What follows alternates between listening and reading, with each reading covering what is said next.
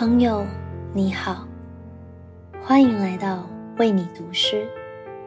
我是梁心怡。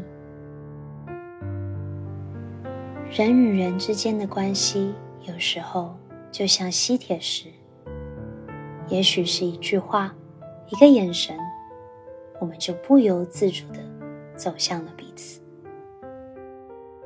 我想为你读一首宋林的诗歌作品。口信。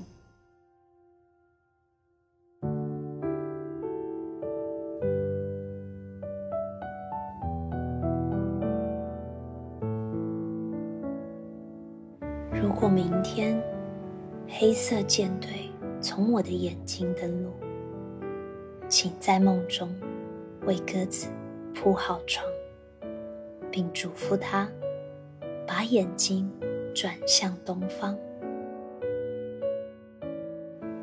如果我化身求雨，从侏罗纪赶来救火，请赞美用拨火棍款待他的人。